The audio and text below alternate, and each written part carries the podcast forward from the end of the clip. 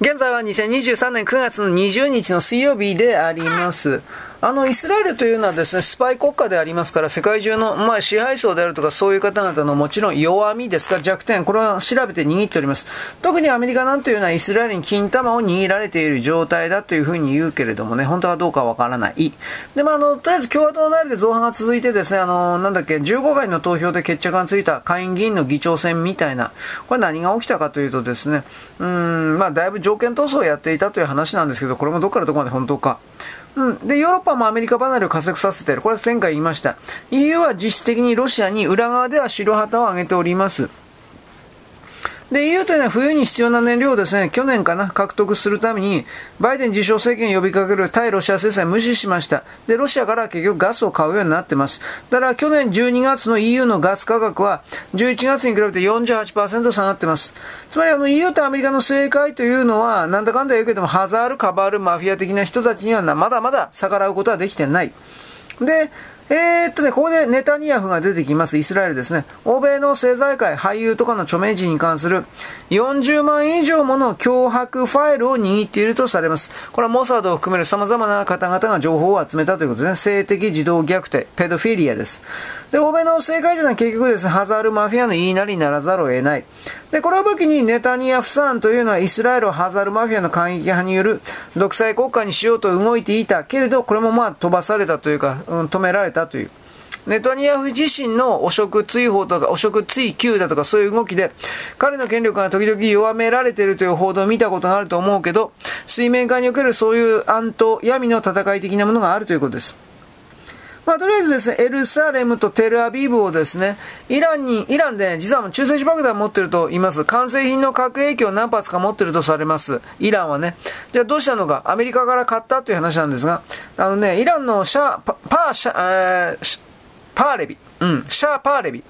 前の国王のですね、息子においてですね、情報が出てます。イランは中性子爆弾を搭載したミサイルを保有している。まあ、アメリカ、ジョージ・ブッシュ、親父が、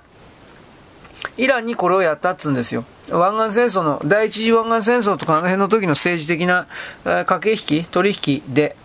で、まあこういう状況でですね、いわゆるロスチャイ、ロスト、ロストシールド、ロートシールド、ロスチャイルド一族が、いわゆるあの、ヨーロッパだけの自分たちだけでも助けてくれて降伏交渉をやし、うん、打診してるというふうな、どっからどこまで。まあ今年のですね、えー、なんていうかな、中頃にもなんか大きな動きが出てくるんじゃないか。まあその大きな動きというのは多分この中国の経済がぶっ壊れてるんじゃないかなという言い方はあるんだけど、うまくいかんかったらどうなるかというと戦争をさらに拡大させて自分たちの延命を図るという形で欧米中心に経済危機、戦争機運が高まるということ。まあこの、そこまでにも言ってないですね。戦争機運は高まっていないけれども、経済危機の方は起きてますね。じゃあダボス会議とかこの辺はどうなってんのか。あの、最近ダボス会議関係連中が中国をベタ揉めしてます。だから結局これはあの、降伏したんじゃないかという言い方も一応あります。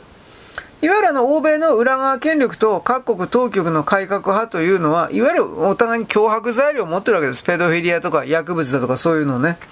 で、イスラエル・ネタニヤフ首相というのは欧米の要人、著名人に関する弱点、40万以上の脅迫ファイルを持ってるけれども逆にネタニヤフさんも多くのネタで欧米の改革派生から脅されている状況である。これが2年前、3年前ぐらいにネタニヤフさんを脅す、政権の座から引きずり落としたなんか汚職とか賄賂とかなんか一旦いっぱいあったでしょ。あの辺だろうとは言われております。まあお互い脅迫ファイルを持ってるわけですね。だからバイデンの致命的なネタというのは表に出てこない。これはバイデン自身の性的児童虐待。あとは息子のハンター・バイデンもいるような数多くの疑惑というか疑惑どころじゃないですね。山ほどありますね。で、別件対応的な形で性変劇を起こすかしかないけど、それすらうまくいっていない。本来であれば、そのバイデンが仮に失脚した場合においては、アメリカ大統領というのは憲法に定められているから副大統領のカマラ・ハリスにならなあかんのだが、えー、カマラ・ハリスあんまりにもひどいレベルがなさ、まあ、無能、無能。アメリカ国民から本当に嫌われてるんですね、カマラ・ハリスという女は。で、だからね、カマラ・ハリスも、その、自称バイデンが落ちるときには、その副大統領の座から降ろされるんじゃないか。うん。でもそんなうまいこといくかどうかわかんないですよ。で、そうなった場合どうなるかというと、暫定的ではありますけど、ケビン・マッカー氏が臨時大統領になるという言い方はあります。あくまで可能性です。でもまあそんな風、そんな都合よくはいかずにですね、結局は2024年の大統領選挙を、いわゆるバイデン、自称バイデンと、トランプ大統領になるんじゃないですかね。まあ、一応バイデンを引きずり下ろして、これも、言葉だけな何でもありますよ。あの、オバマの嫁さんのふりをしているミシェルだったか。うん。あいつが、まあ男なんだけど、あいつが出てくるんじゃないかとも、でもあの、あの人を支えるための支援組織？講演会？金？何もできてないのに、来年に、2024年にいきなり立候補して、いきなり予備選勝って、いきなり大統領に、あの、ね、受かる、合格する。こんなことが仮にあるとすれば、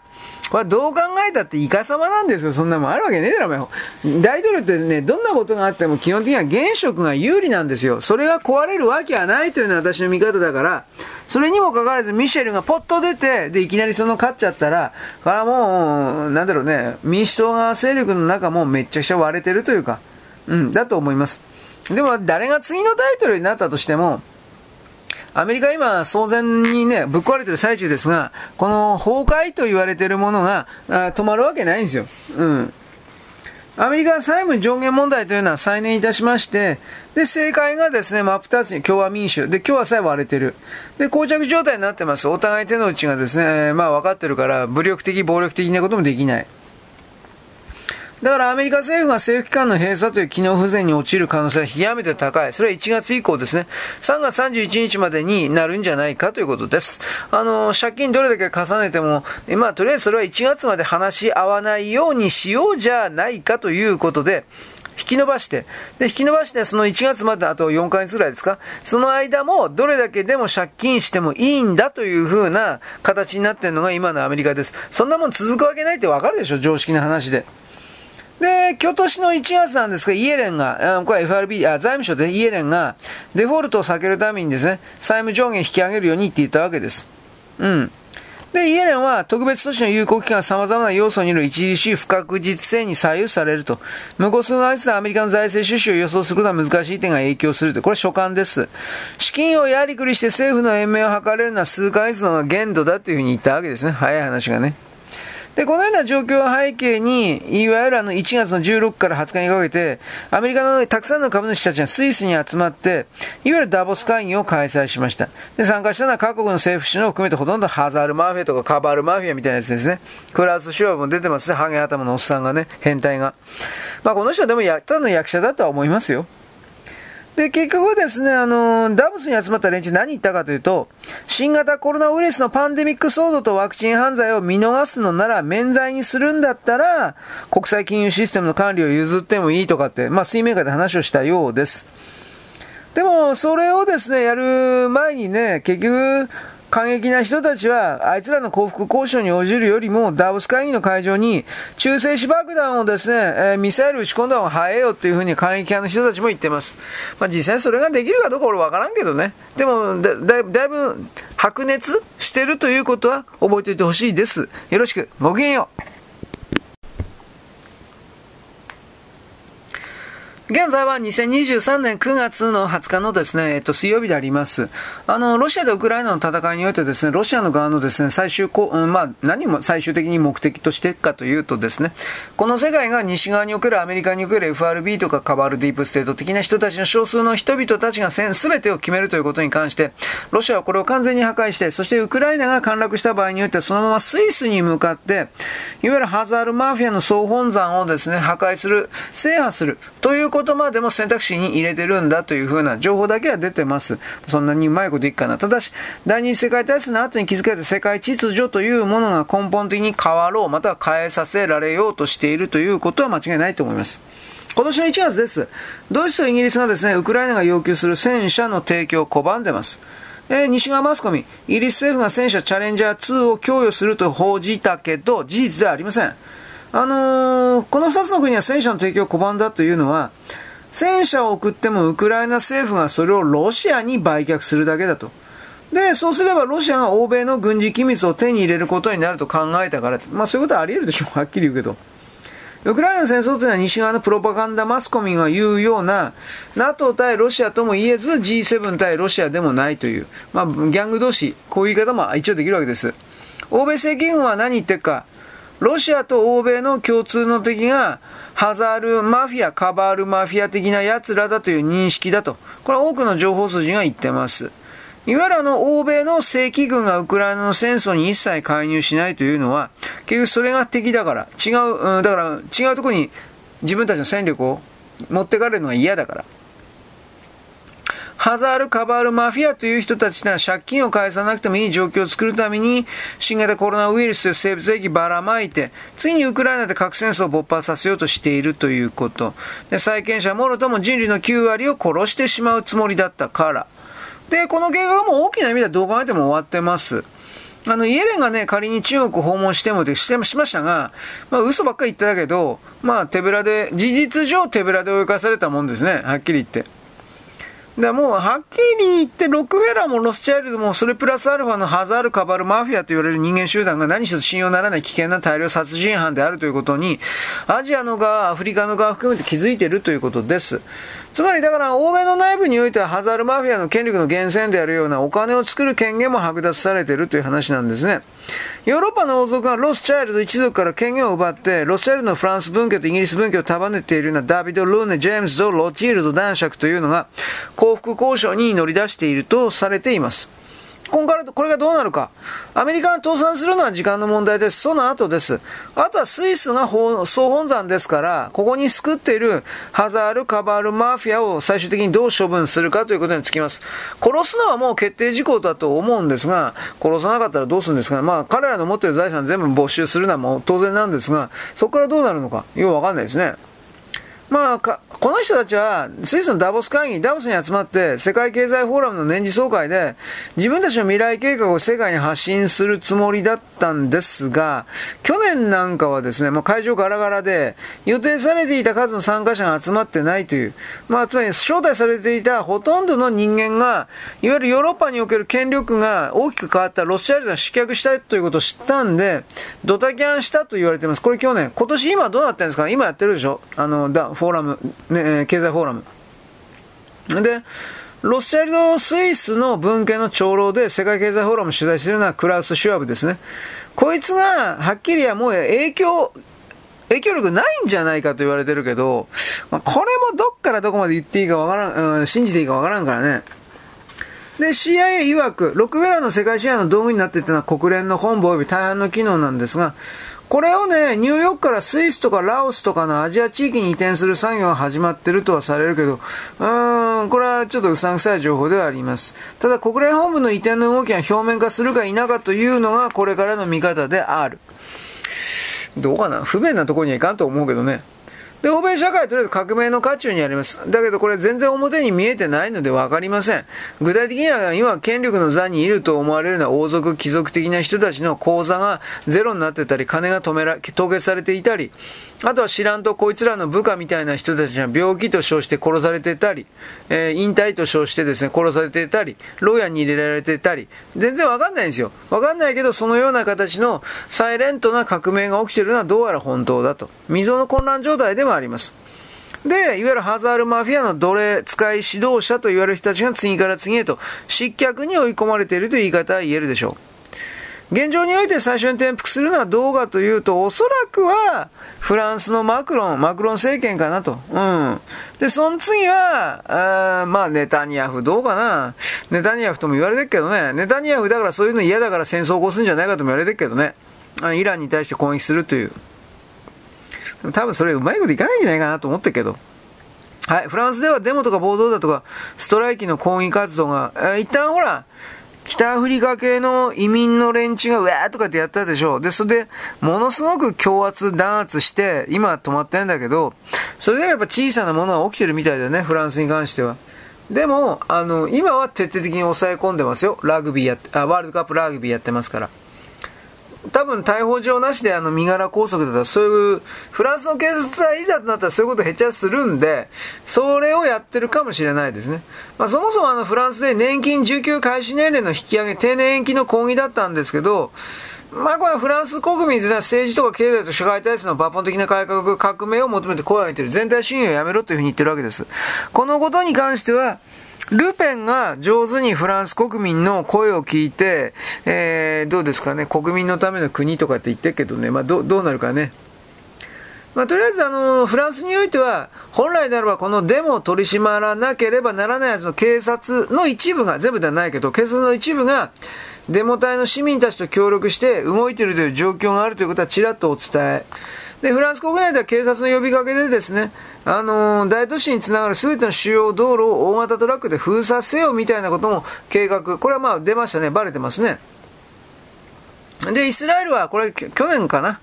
デモ隊に囲まれてネタニヤフが自宅から避難する事態もあったという。反政府デモの発端というのは、これはネタニヤフさんがイスラエルの司法改革と銘打って、事実上の宗教独裁国家を誕生させようとしたというところから来ているとされます。えー、ど、この辺はどうかなと思うけどね。まあ、イスラエルでも軍と秘密警察がデモ隊と連携して動いていると。で、ネタニヤフさんは司法改革の延期発表したけど沈静化しない。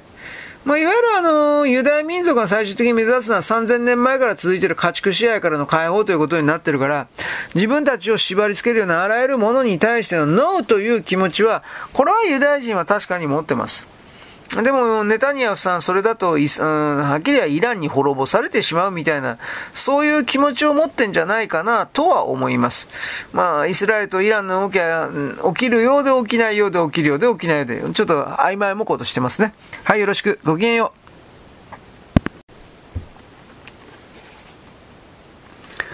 現在は2023年9月の20日、20日の水曜日であります。ちょっと前にトランプ大統領がですね、自分の台湾を演出するということをやってました。で、これ期間にバイデンとロックフェラーを追い込もうとしているとも言われてました。アメリカ人が言ってた。トランプ大統領不倫の口止め料支払いをめぐる疑惑及びビジネス詐欺に関連する30以上の罪状とめちゃくちゃ、他にもありましたね。4つぐらい取られたよね。報道されてますけど、トランプ大統領比較的軽い罪で刑事告訴して大統領経験者の起訴という前例を作った上で、バイデン自身大統領の最も重大な犯罪にスポットを当てることは狙いなんだと。しかしこれはなんか都合のいい言葉のような気もしないではないです。で、現在アメリカにおいては権力層 FRB に対する抗議デモの一環としまして、多くの人々が大手銀行を中心に各銀行口座から預金を引き出しています。これ今でもやってますね。えー、その総額というのは今年、今年の3月中だけでも1兆ドルを超えました。つまりアメリカの既存体制で FRB を崩壊させることというのは、まあそういうのはあるけど、まあはっきり信用ならないわけです。国家がね。あの、いわゆるカバールディープステート的な人は民主党という衣をまとってアメリカを勝手に、えー、使っているということに気づき出したからということですね。で、欧米の混乱を背景に、えー、今年の3月31日、フランス政府というのはマクロン大統領が4月5日から中国を訪れ、訪れましたね。EU のフォンデア・ライオン、えー、ライエン委員長とともに習近平主席と会談を行うと。で、6日に実地。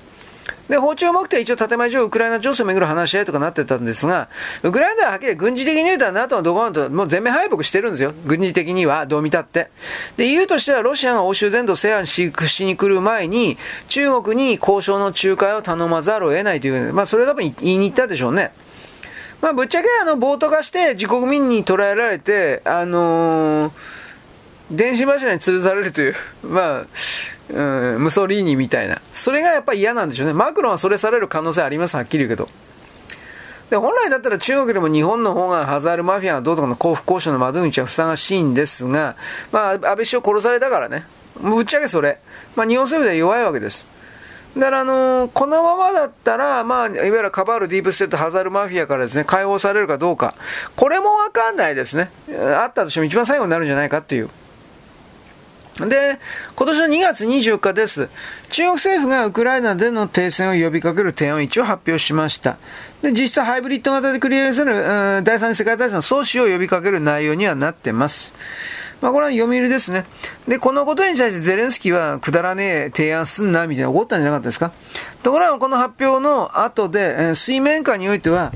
全面核戦争の突入だけは回避したいということで、中国はですね、欧米勢に対して新たな国際枠組みの構築を向けた交渉を一応呼んではいます。うん、でもまあ、そんなうまいこと言うわけ、誰が中国へのね、そんなもんに乗るんですかっていう、僕はこういうことをですね、言わないのがちょっといつもフェアじゃないなと思う。ヨーロッパ人とか米国人なんていうのは中国主導で何かをですね、決めてもらうなんてことを認めるわけないんですよ。はっきり言うけど、僕の見え方だけど。まあ、とりあえずですね、あのー、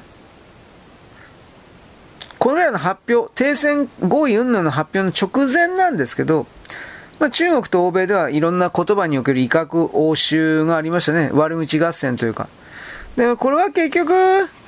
どうなんですか？どっちかが目くらましなんですよね、これは。ウクライナのとりあえずあの武力戦争というのは普通に考えて事実上とっくに終わったという言い方はできます。あの、これあの、ポーランドのね、メディアなんかもうへっちゃらで言ってるんですよ。これ大丈夫かなと思うけど、ロシアの勝ちで終わり。これもう、もう、ポーランドの中でこれも決定。問題はだから戦後交渉において、ポーランドが、えー、ウクライナの、えー、向かって左側の3分の1の地方の西、えー、っと、ガレツィア地方ですか。これをポーランドの領土として併合していいですかってロシアに許可もらってるような状態。もうこれ、だからもう、なんか茶番劇なんですけどね、はっきり言って。で、一応そういう流れの中で、ウクライナ戦争をカモフラージュにしてアメリカはですね、1万4000台の戦車と大軍隊をロシアの領内に派遣して、米国ロシア共同の対中軍事作戦を準備していたっていうのもあります。これなんか初めて聞いたでしょ？ロシアは結局のところやっぱ中国のこと信用してないんで、そういう意味においては。で、欧米はですね、あの、トルコの次に中国が影響力を強めている国家としてウズベキスタン。これ、あのー実は地震兵器で攻撃されてるんじゃないかとも言われてます。だけど、それ言ったら地震兵器あると認めないといけなくなるんで、僕はこれよ、正直よくわかんないですね。僕はないともあるとも言えないけど、おそらくあるだろうなと思うけど、システムがわかんない。はい。